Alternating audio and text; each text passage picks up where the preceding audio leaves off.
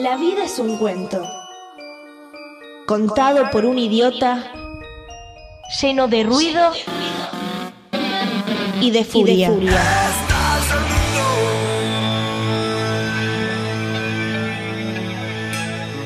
Que no significa nada.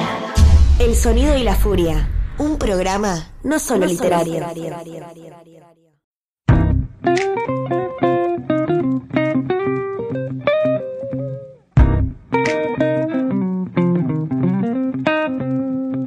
¿Te gusta lo que hacemos y querés ayudarnos? ¿Te gustaría elegir y llevarte libros geniales todos los meses? Suscríbete a nuestra biblioteca El Sonido y la Furia. Por una suscripción mínima te llevas un libro elección todos los meses. Además hay descuentos en librerías y en remeras originales. Visita nuestro Instagram y busca el enlace en nuestra bio. Gracias por acompañarnos en esta aventura literaria. El sonido y la furia, el podcast de literatura.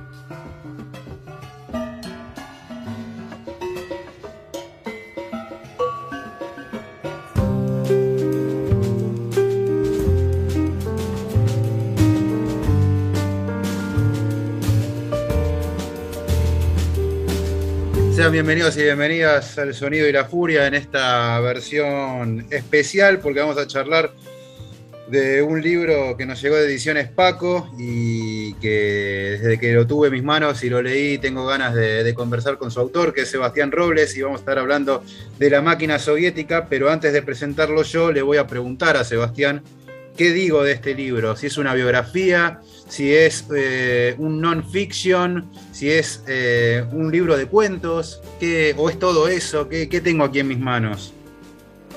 Eh, es un poco de todo eso, pero yo a mí me gusta definirlo como un folletín inspirado en la vida de Stalin, pero que no necesariamente es una biografía, ni tampoco, ni tampoco sé si es un non-fiction, ni, ni me gustan mucho las etiquetas, digamos. Son 29 relatos eh, que giran en torno a la vida del camarada supremo y que tienen un orden más o menos cronológico.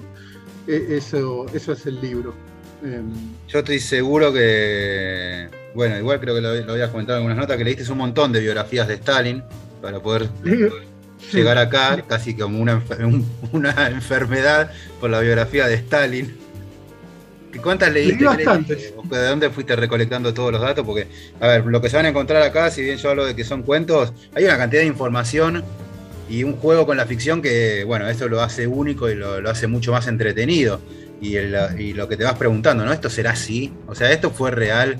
Este muchacho con 18 años, cuando le decían soso, era, ya era cruel, o hubo un momento en que él dijo, que hay uno de los cuentos también que dice, bueno, a partir de ahora rompo con la humanidad entera y me voy a volver un ser frío. Y bueno, es verdad, ¿no? Hay una, no me acuerdo quién había dicho una vez de Borges que, haciendo una biografía de Borges, que decían, bueno, Borges a los 16 años ya era Borges. Lo que vos acá tenés la sensación de, bueno, este tipo de hierro que vimos eh, en su pleno auge en la Segunda Guerra Mundial, ¿no? Cuando tiene un protagonismo tremendo, digo, bueno, ya a los 16 años era Stalin. Y de alguna manera sí, o sea, la pregunta, en realidad yo ya no te podrías responder cuánto hay de ficción y cuánto hay de, de dato en el libro, porque la verdad que yo mismo no lo sé. Eh, el proceso Además está de- bueno de- mantener el juego, ¿no? Que, no, que me diga, che, tal cuento no. No, hay cosas que, claro, hay cosas que, que sí, que, que tengo muy presente que son ficción y otras que tengo muy presente que no son ficción. Pero después hay en el medio toda una línea muy borrosa donde ya no sé. eh, durante el proceso de escritura me llevó casi cinco años. eh, leí todo lo que cayó a mis manos sobre Stalin durante ese tiempo. Mucho internet, obviamente, también unas cuantas biografías. y, libros históricos tal, que tal vez no eran biografías. Eh, y con todo eso, eh, ese material que yo leía lo tomaba como puntapié inicial, como para, como para empezar la escritura, y después me iba a, a donde me llevaba, a donde me llevara la historia. Es decir, que hay un cóctel ahí que, que- que a mí mismo me cuesta un poco definir. Tampoco sé claramente cuántos libros leí. Tengo la sensación de que fueron muchos, pero creo que no fueron tantos en comparación con todo lo que hay, porque hay realmente muchísima bibliografía sobre, sobre Stalin, pero a mí no me interesaba ser exhaustivo, a mí me interesaba la bi- bibliografía en la medida en que me servía como disparador para pensar nuevos episodios. Eh, había momentos donde ya no se me ocurría nada más, y entonces manoteaba un libro, leía dos, tres capítulos hasta que encontraba algo y decía, ah, sí, voy a escribir sobre eso. Y arrancaba y ya no le prestaba más atención a la bibliografía. Así fue más o menos el proceso, o sea, bastante poco riguroso desde ese punto de vista. estos son personajes tan fuertes, tan totales y que, que- que tanto mito también hay alrededor. Que digo, cualquier cosa que se diga de Stalin puede llegar a ser cierta. Claro, claro, claro. Tal cual, es- está eso. O sea, en realidad la escritura del libro nació, o sea, la idea de, de- de cómo este libro nació en 2015, creo. Yo había, había leído una biografía de Stalin, que es así, la, leí por curiosidad, porque me la bajé al Kindle y dije, bueno, voy a leer esto a ver de qué se trata. Eh, una bibliografía, una biografía bastante mal escrita, eh, de un escritor inglés, de un biógrafo inglés, un académico, que se llama Robert Service, eh, de los últimos años, que como te decía, estaba bastante mal escrita, pero a pie de página y en algunos momentos de ese libro, el tipo contaba algunas anécdotas. Y las anécdotas ahí sí eran tan contundentes, eran tan buenas que, que me gustaba. Eh, así que empecé a leer más bi- bi- biografías. Me di cuenta, por ejemplo, de que hubo toda una corriente de biógrafos en los años 60, más que de biógrafos de, escritores especializados en escribir biografías. O sea, te escribían una biograf- biografía de Stalin y después una de Freud, después una Es de Darwin. en sí mismo, ¿verdad? También quería hablar un poco Claro. de, de las biografías, ¿no? Es, hay gente cual. que lee biografías, por ejemplo, que ya digo, no, a mí no, la verdad que no me llama, o sea, tampoco sé por qué leería o sea, la vida completa de alguien, pero últimamente, bueno, entre tu libro, eh, que se puede entender también como biográfico, y después, bueno, me puse a pensar, bueno, pero el libro de Padura sobre Trotsky, ¿no? El hombre que amaba a los perros, si bien no es biográfico, tiene esa cosa de non-fiction también, y con una cantidad de ficción, obviamente, que lo hace mucho, lo enriquece, ¿no? Porque digo, si a una historia vos le agregás algunos juegos de la ficción, obviamente que lo va a hacer mejor texto también. Se alimenta de ahí, claro. Ahora, ahora, e- esta moda de los escritores que hacían biografías es algo que ya pasó, no, no existe más. Hoy las biografías que se consiguen, que se publican, son biografías escritas por académicos, como este Robert Service, especialistas en historia rusa, tipos mucho mejor documentados por ahí que los tipos que escribían biografías en los años 60, Claro. pero que escriben mucho peor. O sea, las biografías más viejas son, a mí me gustan más, me gusta más leerlas. Yo, particularmente no soy un tipo muy pegado, no, no me interesa el rigor histórico. Eh, me interesa que el texto esté bien construido.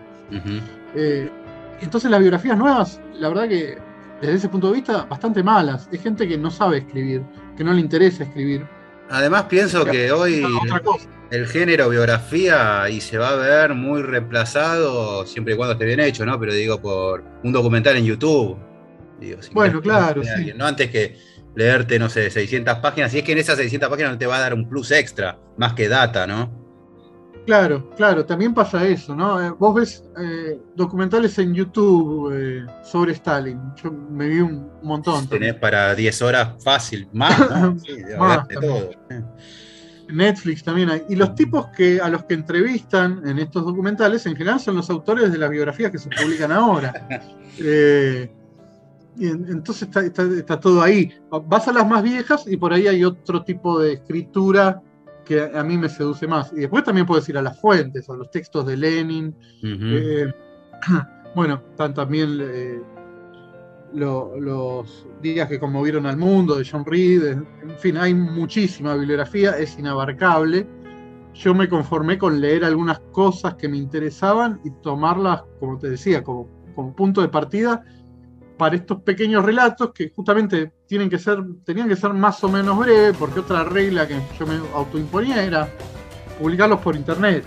o sea, los fui publicando eh, en- primero en Facebook Después algunos los publiqué en un medium que tenemos con unos amigos, con Juan Terranova y con Francisco Marción y otra gente.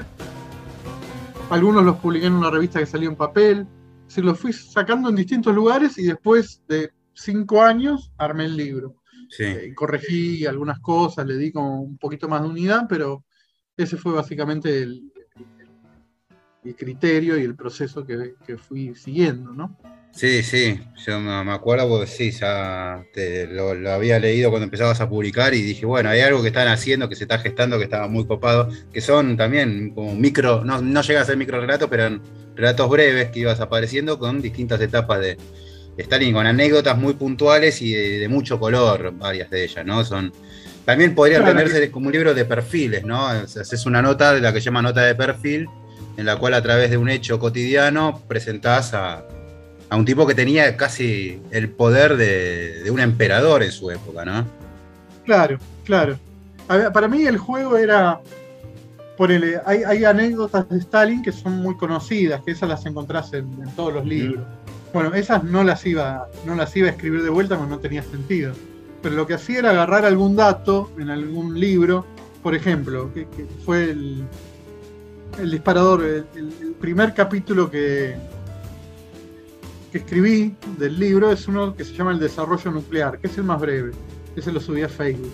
Y ahí yo había leído el dato de que Stalin después de la guerra quería eh, a toda costa construir la bomba atómica, porque los Estados Unidos también la tenía. Entonces manda a los científicos soviéticos a, desarrollar la bomba, que ya medio estaban haciendo. Pero había un problema, que era para desarrollar la bomba atómica tenían que usar las ecuaciones de Einstein, que Lenin las había prohibido ya y Stalin mantenía esa prohibición. Entonces, bueno, Stalin ahí hizo una especie de salvoconducto y le dijo, bueno, úsenlas, úsenlas igual, pero no le digan a nadie, algo así. Eh, y, con ese dato armé la anécdota. Eh, entonces, lo que hacía siempre en general era eso, agarrar datos e inventar muchas veces la anécdota que respondiera ese dato. Y a veces directamente inventaba los datos, eso también lo hice algunas veces. o sea, ya al final no me importaba nada. Al no ser rigor histórico, uno puede tomarse cierta licencia, pero bueno, como digo, ¿no? Eh, son este tipo de personajes donde todo lo que se diga de Stalin es cierto. Y que se pasa con, con personajes muy puntuales. En el caso de él, cuánta crueldad es capaz de hacer, digo, es algo que no vamos a, a comprender, a, llegar a abarcarlo nunca. Y eso también de rescato tu, tu distancia con- a- a- al narrarlo, ¿no? Vos contás los hechos, son, algunos son tremendos. El del. eh, no sé si era psiquiatra o psicólogo que le da un análisis a Ah, Stalin. sí, sí. Ese me partió el alma. Decís, no, no puede pasar. Y pasa. paranoia. Decís, bueno, y así, y hay un momento que empezás a, a leer y parece ¿no? Un- una novela, un thriller de asesino serial prácticamente. Bueno, claro, eh, Terrible, y bueno, y está bien, vos lo vas narrando y bueno, si a vos como lector te duele, bueno, salí a tomar aire y retomá después. claro, como la, la idea era no, no, no hacer, no introducir ninguna bajada de línea, ¿no? No, Eh, bueno, sí, eso decías, bien claro. Vos decías asesino serial recién.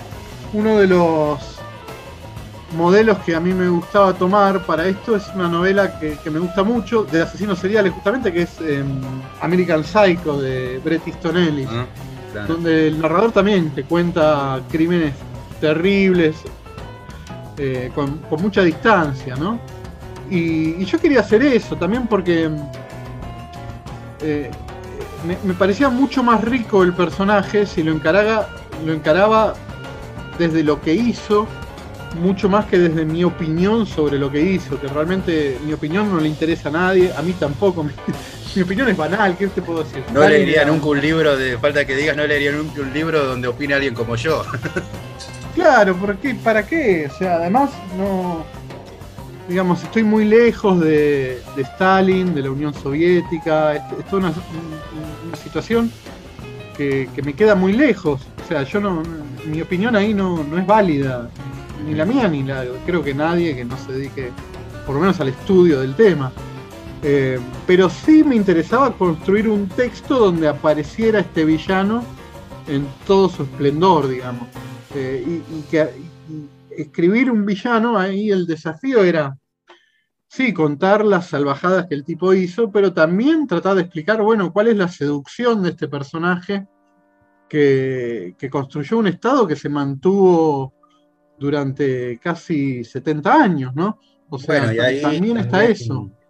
Quería llegar a otro punto culmine que es el protagonismo y la importancia de la Unión Soviética en la, la Segunda Guerra Mundial, que si no hubiera sido un poco también por la tosudez de este hombre y por la falta de, de- de apego a, a- a la raza humana, ¿no? Eh, que de, de alguna manera lo frenó a Alemania por, a un costo altísimo, pero que otro por ahí no hubiera querido incurrir o hubiera buscado otra vuelta. Y acá el costo fue altísimo, pero bueno, a los resultados no le vamos a... Bueno, él razonaba, eh, él, él te hubiera dicho que razonaba como un hombre de Estado, y razonar como un hombre de Estado en Rusia, eh, el los antecedentes que él tenía eran Pedro el Grande, Iván el Terrible, tipos todos eh, con- que, que no eran humanistas precisamente, ¿no? El, el Estado se conservaba, debía conservarse más allá de lo que eran las, las pérdidas individuales, digamos, el bien colectivo Bien. era superior. Fueron un número de 20 millones de personas, ¿no? Las pérdidas, digo, no, no fue algo Claro. que eh, son en realidad un bueno, número que, digo, es un número totalmente abierto, ¿quién puede saberlo ya? Pero bueno, sí, que fueron cuantiosas con las bajas, ¿no? Ahora, lo, lo interesante ahí era, para mí como narrador, tratar de meterme en la cabeza. Hay una anécdota muy famosa de Stalin, que yo la menciono ahí en el libro, pero no, no la conté exhaustivamente, porque está muy contada ya, que es la anécdota de- del hijo de él, ¿no? El hijo Sí, mayor. bueno, sí, sí, es verdad, esa es una historia que no, no, no, no la, no la retratás, pero que sí, que es por ahí también, con, con cierta, ya no se sabe si es ficción o no, no lo sabremos, pero es algo que quedó. Mira, a mí yo hace unos años estuve en, en Berlín, en el campo de concentración de Sachsenhausen, que es uno que está ahí muy cerca de la capital, que es donde estuvo, eh, donde estuvo preso el hijo de Stalin, Jakob, el hijo mayor. Que había caído de un avión, ¿no? Lo habían bajado del avión y había, era fácil a que lo, que lo Claro, atraparon. lo, lo tomaron como, no sé si cayó de un avión, puede ser, lo tomaron como prisionero Ujú. los alemanes en Stalingrado eh, y lo, lo llevaron, lo trataron bien los alemanes porque lo querían intercambiar en algún momento con algún, con algún prisionero eh, de ellos que hubiera ca- caído en manos de, de los soviéticos. Entonces le dieron una casa ahí en el campo de concentración, el tipo estaba bastante bien guardado. eh, y en un momento cae en, en Rusia eh, el mariscal von Paulus, un mariscal de un tipo de muy alto rango en el ejército alemán. Y los alemanes le proponen a Stalin intercambiarlo, es decir, intercambiar a, a Yakov, que era un soldado, por este mariscal. Y Stalin dice, no, eh, no, no vamos a intercambiar un mariscal por un soldado, eso está fuera de toda discusión. Eh, y entonces al enterarse de esa respuesta de su padre, Jacob, el hijo, va y se, suic- se suicidó en el campo de concentración. Y después todas las crónicas coinciden en que Stalin se mostraba muy apesadumbrado por la muerte de este hijo. O sea, no es que no le daba lo mismo, no es que disfrutó mandarlo al muere, no, el tipo estaba realmente triste. Él decía, soy uno de los tantos padres que perdieron a sus hijos en la guerra. Y dentro de la lógica de él, que él razonaba como si él fuera el Estado, tenía razón, él actuó como un hombre de Estado, él no podía intercambiar a un soldado por un mariscal. Entonces es muy compleja la situación ahí. Es fácil decir que era un monstruo, lo era, pero también me parece más interesante preguntarse, bueno, cuáles eran las razones de este monstruo, tratar de narrarlo desde ahí. Y ese es un poco el intento de todo el libro, de- o por lo menos de, de- de esos relatos, ¿no? Sí, Tratar sí. de pensar un poco más allá de la condena, eh, bueno, ¿qué es lo que hay? ¿Qué es este personaje? Sí, la verdad que el libro es buenísimo justamente por este tipo de cuestiones, ¿no? ¿Qué sé yo? Desde el despacho en el Smolny, ¿no? Cómo él llega, la relación con los, con los trabajadores de ahí, ¿no? Eh, que también es el, es el crecimiento, ¿no? Cuando vos vas avanzando con los cuentos, con el crecimiento y la formación de un líder, y un líder eh, con sus buenas y sus malas y terribles cuestiones, pero digo, a ver, este muchacho por empezar nació en Georgia, que es nada más alejado, si se quiere, a un ruso. está más cerca de, de Turquía, digo, la- no, no era de Moscú, Claro. estaba más cerca justamente de Turquía que de Moscú, digo, ¿no? Ya Georgia era como si te dijera que venía casi desde más lejos que cualquier otro de los que estaba ahí, ¿no? Sí, sí, de un... y después no solo eso, sino que él termina anexando Georgia a, a la Unión Soviética a la fuerza, o sea, traicionando toda la militancia nacionalista que él había tenido en sus comienzos. eh, es decir, un personaje súper interesante y que además él mismo se sentía... Bueno, hay muchas crónicas que cuentan cómo su, su acento ruso, por ejemplo, nunca fue bueno. Eh, Ajá. eh, sí- sí, a- hablaba un poco mal, con un acento georgiano muy fuerte. Eh, también era un tipo que la revolución rusa un poco era una revolución llevada adelante por intelectuales, Lenin, eh, bueno, Sí. Trotsky, Bukharin, eh, Kamenev, eran todos tipos que eran escritores muy eh, con, con una pluma muy sólida, muy buenos oradores, Y eh, Stalin no. Hay unas anécdotas también de, de los discursos de Stalin, que se iban todos, de hecho, cuando estaba empezando. porque era mal ora- porque era muy mal orador, entonces tipo que se sentía muy disminuido desde ese, desde ese costado, ¿no? No era no era Trotsky ni mucho menos, era un tipo Pero que le daba bronca eso y lo va generando un rencor, ¿no? Contra esos intelectuales incluso. Bueno, después en las purgas eso se va a ver más evidenciado. ahí un poco se desquita.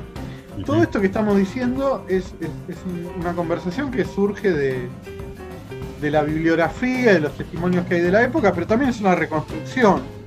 Yo lo que hice en el libro fue reconstruirlo. Yo no sé ya si Stalin fue realmente así o no, No. pero yo lo imagino así.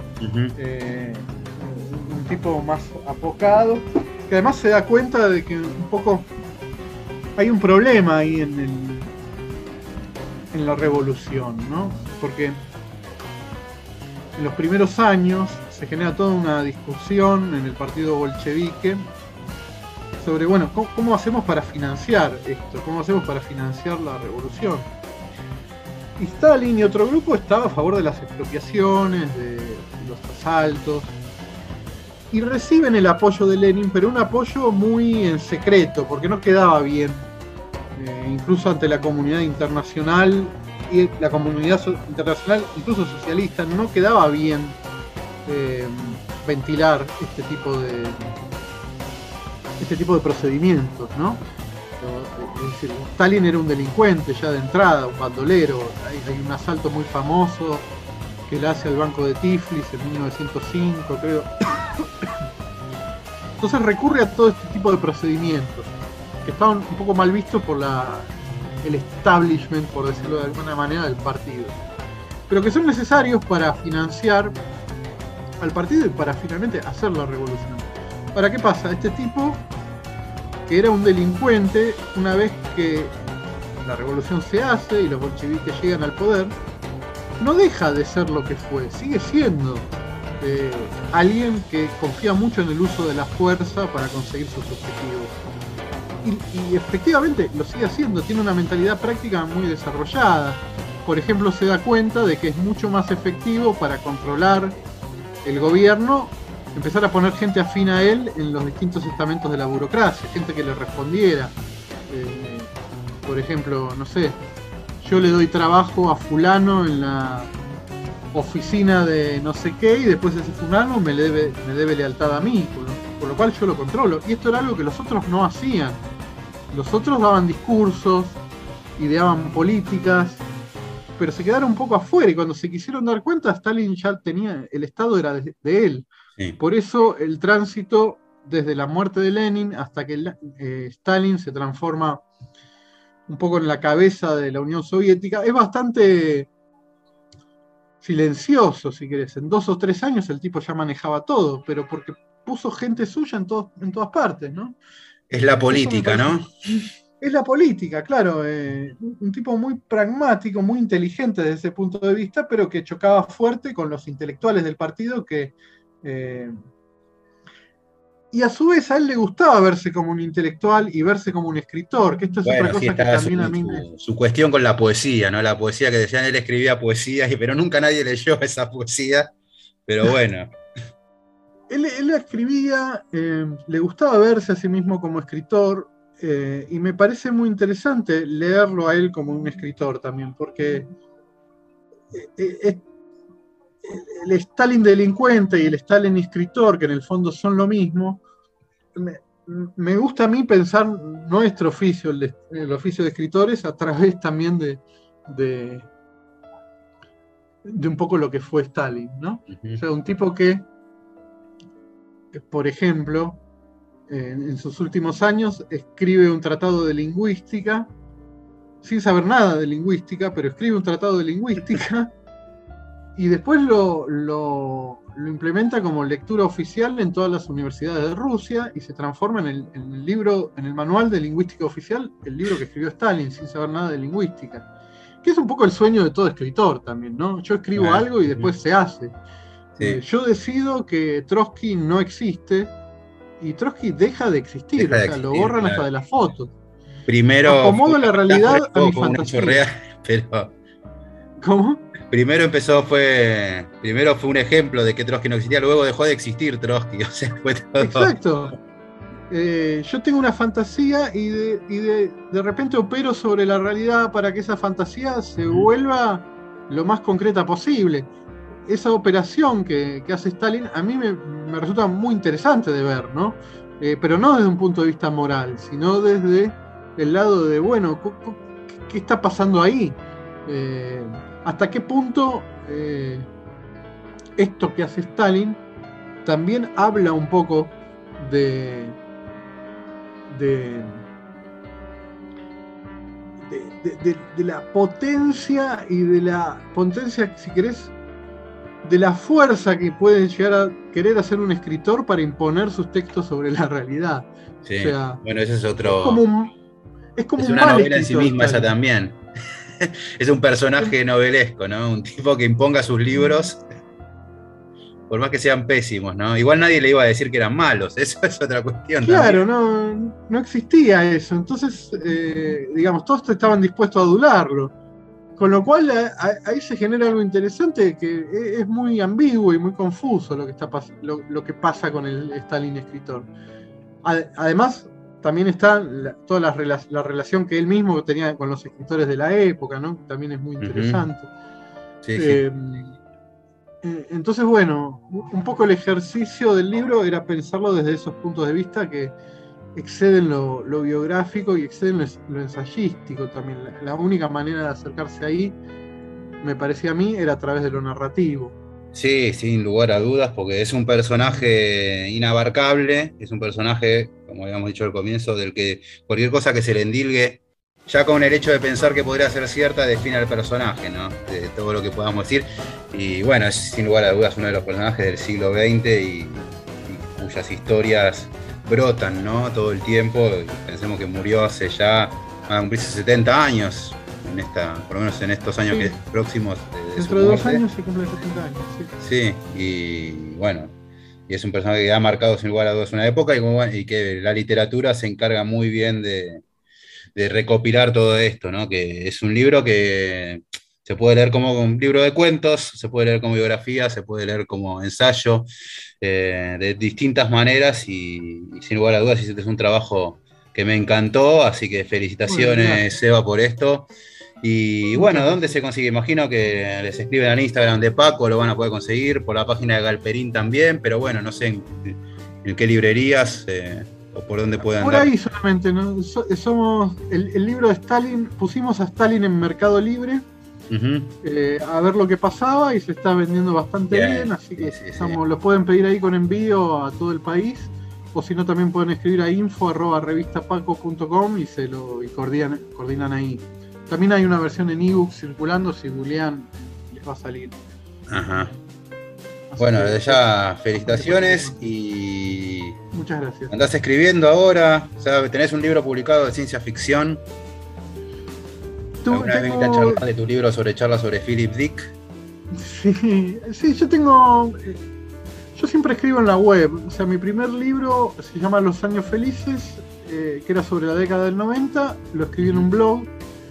El segundo libro eh, Las redes invisibles son notas apócrifas sobre redes sociales imaginarias que también fueron publicadas en revistas digitales. Eh, este también fue publicado en revistas y ahora estoy haciendo un newsletter em, que, donde estoy ensayando otro tipo de escritura que vamos a ver lo que sale, pero también un poco jugando con los límites de la realidad ficción que permite la web. Perfecto. Por ese lado. Bueno, de ya muchas gracias y bueno, estamos en contacto. Gracias a vos. Gracias por, por reescribirnos nuevamente a Stalin. No, al contrario, gracias a vos por la lectura y por la entrevista. Eh, bueno, un placer. Abrazo. Abrazo grande, nos vemos.